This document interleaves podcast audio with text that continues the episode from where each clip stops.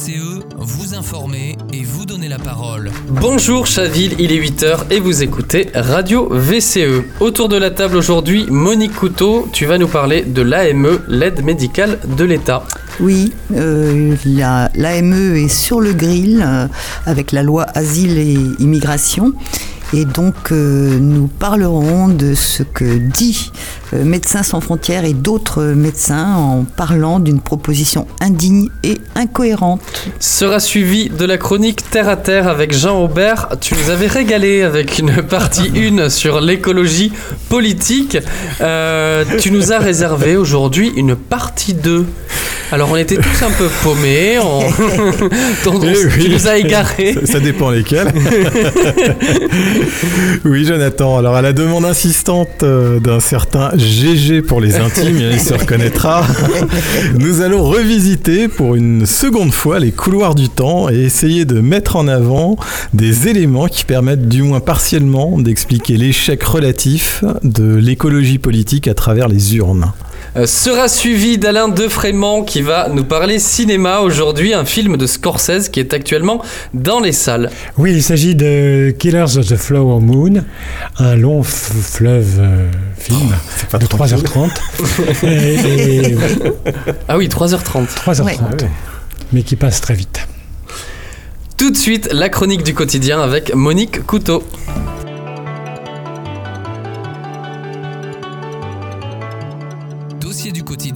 Avec Monique Couteau. Alors Monique, peux-tu nous rappeler ce qu'est l'aide médicale d'État qu'on appelle l'AME? Oui, alors c'est un dispositif euh, imparfait sans doute, mais qui est l'ultime protection pour des personnes précarisées qui vivent souvent à la rue, avec des conditions d'accès difficiles à la santé, à l'hygiène et à une alimentation saine et régulière. L'aide médicale d'État permet aux étrangers en situation irrégulière de bénéficier d'un accès à certains soins sur le sol français. Ce dispositif existe depuis l'an 2000. Il s'agit d'un outil de lutte contre les exclusions qui est accessible sous condition de revenus, des ressources inférieures à 810 euros par mois. Pour en bénéficier, il faut résider en France depuis plus de trois mois et ne pas avoir de titre de séjour. Il faut en faire la demande en personne, fournir des documents nombreux dans une langue étrangère et les intéressés ont très peu d'informations sur les démarches à suivre. Si la demande est acceptée, elle est valable un an et entraîne la prise en charge des soins médicaux et hospitaliers. Les conditions d'accès font que 50% à peine seulement des ayants droit en bénéficient. Alors tu as dit pour certains euh, soins lesquels? Les soins couverts sont la tuberculose, l'hépatite, le VIH, le sida, les chimiothérapies, les dialyses et les accouchements. Ce sont des soins d'urgence qui ont lieu pour deux tiers d'entre eux en milieu hospitalier. La médecine de ville est très peu concernée. Pour les hospitalisations, environ la moitié en service de médecine, l'autre moitié en chirurgie et en obstétrique, beaucoup en pneumologie et l'essentiel des médicaments distribués concerne des antiviraux. Depuis 2021, un délai de carence de 9 mois est imposé pour certains soins considérés comme non, urgents, comme l'opération de la cataracte ou la pose d'une prothèse de hanche par exemple. Alors pourquoi l'AME est-elle remise en cause et par qui? Euh, le ministre de l'Intérieur, euh, Gérald Darmanin, s'est dit favorable à sa suppression. C'est aussi un cheval de bataille récurrent de l'extrême droite. Marine Le Pen, Éric Zemmour se sont exprimés euh, longuement sur le sujet. Et dans le contexte de discussion de la loi Asile et Immigration, ce sujet pourrait y être débattu. Certains amendements seront déposés dans le sens d'une suppression ou d'un aménagement. Les arguments donnés par les tenants de sa suppression sont l'AME est trop généreuse, trop coûteuse, trop attractive, elle crée un appel d'air pour l'immigration. On a vu dans la question précédente qu'elle concerne peu de monde, entre 350 000 et 420 000 personnes selon les années, qu'elle est réservée à des situations d'urgence médicale, et il faut savoir aussi qu'elle ne représente que 0,5% des dépenses de l'assurance maladie. Qui s'oppose à cette remise en cause? Eh bien, les associations, comme Médecins sans frontières et Médecins du Monde, qui sont en première ligne pour les soins à ces populations, mais aussi de nombreux soignants. 3000 soignants ont signé une tribune dans le journal Le Monde le 2 novembre dernier. Parmi les personnalités signataires, le prix Nobel de médecine Françoise Barré-Sinoussi, le président du comité consultatif national d'éthique Jean-François Delfrécy, et j'ai aussi entendu le professeur Grimaldi de la Pitié-Salpêtrière. Alors quels sont les, les arguments qu'ils avancent? Tous disent que c'est éthiquement et humainement inacceptable, contraire au serment d'Hippocrate, médicalement dangereux, car beaucoup des maladies infectieuses soignées sont transmissibles et contagieuses, et qu'en soignant ces malades, c'est la population dans son ensemble qu'on protège. En témoigne l'exemple malheureux de l'Espagne, la restriction de l'accès aux soins des étrangers en situation irrégulière votée en 2012 y a entraîné une augmentation de l'incidence des maladies infectieuses ainsi qu'une surmortalité. Et cette réforme a été abrogée du coup en Espagne en 2018. Enfin, c'est économiquement absurde. L'éloignement du système de santé aboutit à des retards de diagnostic, à l'aggravation des maladies, à des complications et du coup à des hospitalisations complexes et prolongées et donc à des coûts bien supérieurs alors pour la collectivité dans des structures hospitalières déjà bien fragilisées. Quant à l'idée d'appel d'air, il s'agit d'un pur fantasme, d'un argument démagogique qui ne résiste pas aux chiffres et à la réalité.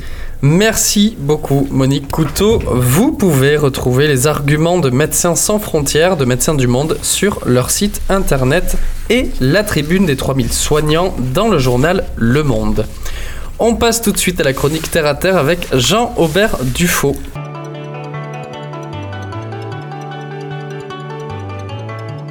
Terre à terre avec Jean-Aubert Dufaux.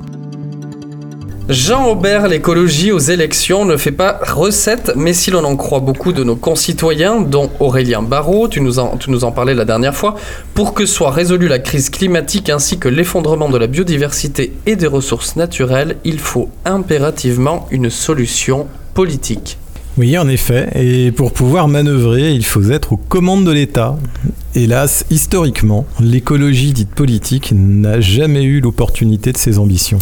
Alors il y a certainement des raisons à ça. En effet, alors Coluche disait en son temps, pour qu'un écologiste soit élu président, il faudrait que les arbres votent. Alors c'est un terrible constat qui s'est en effet avéré exact à chaque élection présidentielle. La première des causes qui me vient à l'esprit est liée au manque de réceptivité du public à la cause écologique lorsqu'il s'agit de mettre la main au portefeuille.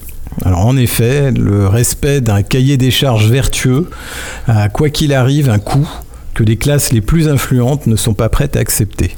Cette opposition politique, dans les faits, n'est-elle pas liée une, fois de plus à une certaine forme de lutte des classes?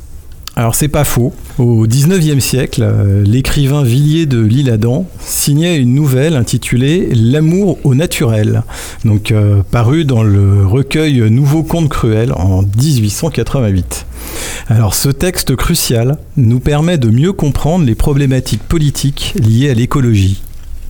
Alors Villiers, il raconte l'histoire d'un président de la République, grand bourgeois, qui va incognito se promener à la campagne. Alors il est tout heureux d'apercevoir d'autres visages que ceux des préfets, des sous-préfets, des maires. Cela lui reposait la vue. Donc alors euh, le personnage euh, semble d'ailleurs inspiré de Sadi Carnot. Dans ses déambulations champêtres, il y rencontre un couple de jeunes bergers. Alors euh, Daphnis et Chloé, qui ruinés, ont dû quitter Paris et voulu se rapprocher de la nature. Mais le président, visiblement déconnecté, ignore que derrière les apparences champêtres se cachent l'artificiel et le faux. L'industrialisation de la société de consommation produit un nouveau monde d'objets artificiels, massifiés et standardisés, nouveau monde qui vient remplacer la nature. Alors la morale de, cette nouvelle, que l'on pourrait qualifier de visionnaire, est qu'avant la révolution industrielle, le peuple était proche de la nature et les riches en étaient éloignés, et qu'aujourd'hui, la nature a un coût et devient inaccessible aux plus modestes. Alors les villageois d'antan sont chassés par une certaine bourgeoisie, désireuse de fuir euh, un certain quotidien lié à la révolution industrielle et à l'évolution de la notion du travail. Alors ces mêmes villageois viendront par la suite gonfler les rangs des précaires d'aujourd'hui. Il s'agit là d'un basculement historique et anthropologique majeur. Alors, si l'écologie politique échoue aujourd'hui, c'est peut-être euh, aussi parce qu'une certaine mécanique politique de centre-droite et de droite conservatrice s'est mise en marche afin de créer un climat anxiogène autour de l'écologie, en jouant sur la dialectique afin de donner une connotation inquiétante et tout aussi anxiogène au discours écologiste. Alors ainsi, pour exemple, le sujet de l'éolien est mis en avant à travers les médias, surtout pour ses effets délétères sur la faune aviaire.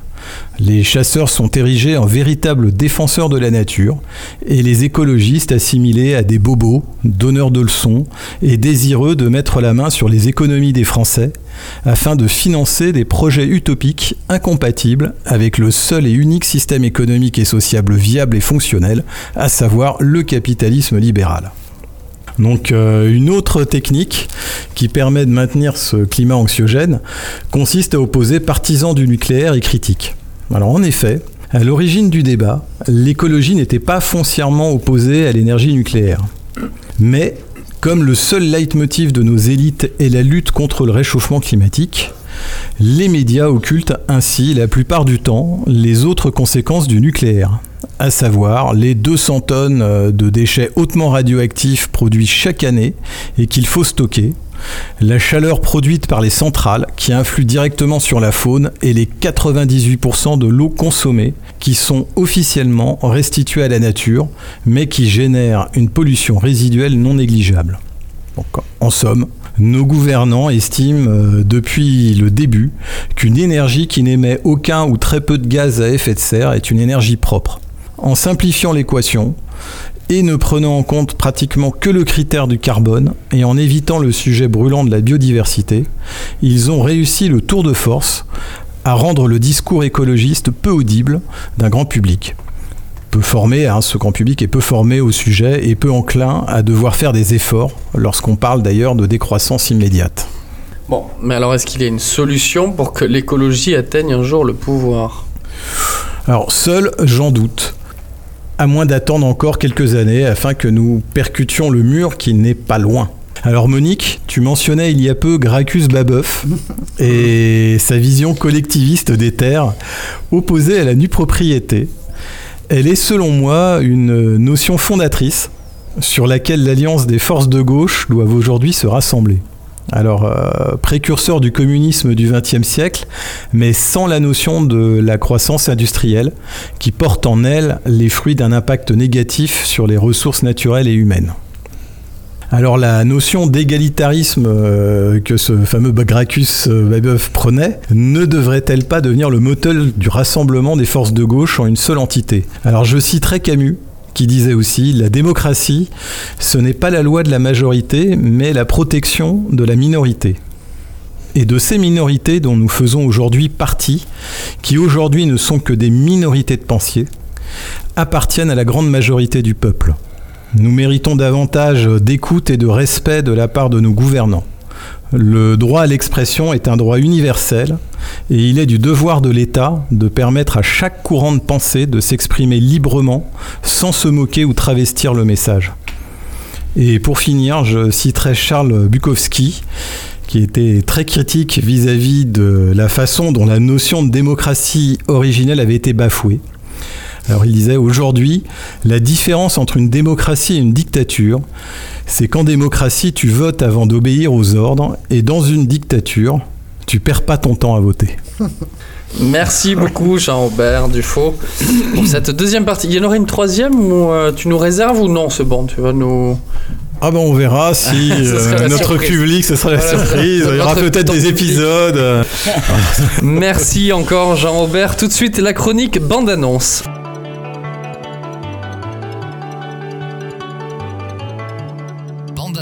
avec Alain de Frémont. Bonjour Jonathan, bonjour à tous. Martin Scorsese, 80 ans, est l'un des derniers géants du cinéma américain. On lui doit Taxi Driver, qui eut la Palme d'Or à Cannes en 1976, Raging Bull, Les Affranchis, Gang of New York et, en 1988, La dernière tentation du Christ. Alors pourquoi citer particulièrement ce dernier? Ben, Je vais faire un pas de côté pour vous en dire quelques mots.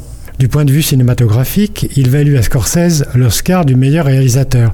Mais surtout, il fit scandale car il met en scène Jésus rêvant sur la croix qu'il échappe à la crucifixion. Se déroule alors en rêve une vie heureuse dans laquelle Jésus devient un patriarche entouré d'enfants.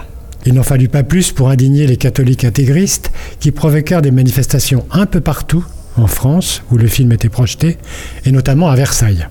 Mais plus grave, le cinéma Espace Saint-Michel à Paris, qui projetait le film, fut incendié, causant le décès d'une personne. Alors c'est donc un réalisateur audacieux. Totalement, il va aborder dans ses films la violence, la cupidité, le machisme, la vision catholique du bien et du mal, la grandeur et la décadence, la perdition. Et alors qui sont ces Killers of the Flower Moon? Eh bien il s'agit d'une tragique histoire vraie qui a endeuillé la communauté amérindienne au début du XXe siècle, celle du massacre des Indiens Osages. L'administration de Washington leur avait demandé d'aller s'établir sur des plaines situées au nord de l'Oklahoma, après les avoir déjà déplacés deux fois.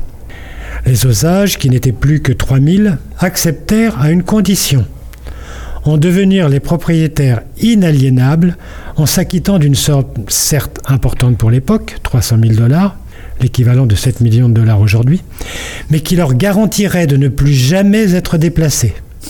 L'accord fut signé en 1872, puis complété en 1906, et les Osages devinrent propriétaires de 6000 km de terre. La vie sur ce plateau inhospitalier n'avait rien de réjouissant, mais la découverte d'un sous-sol riche en pétrole allait attirer la convoitise de ces killers.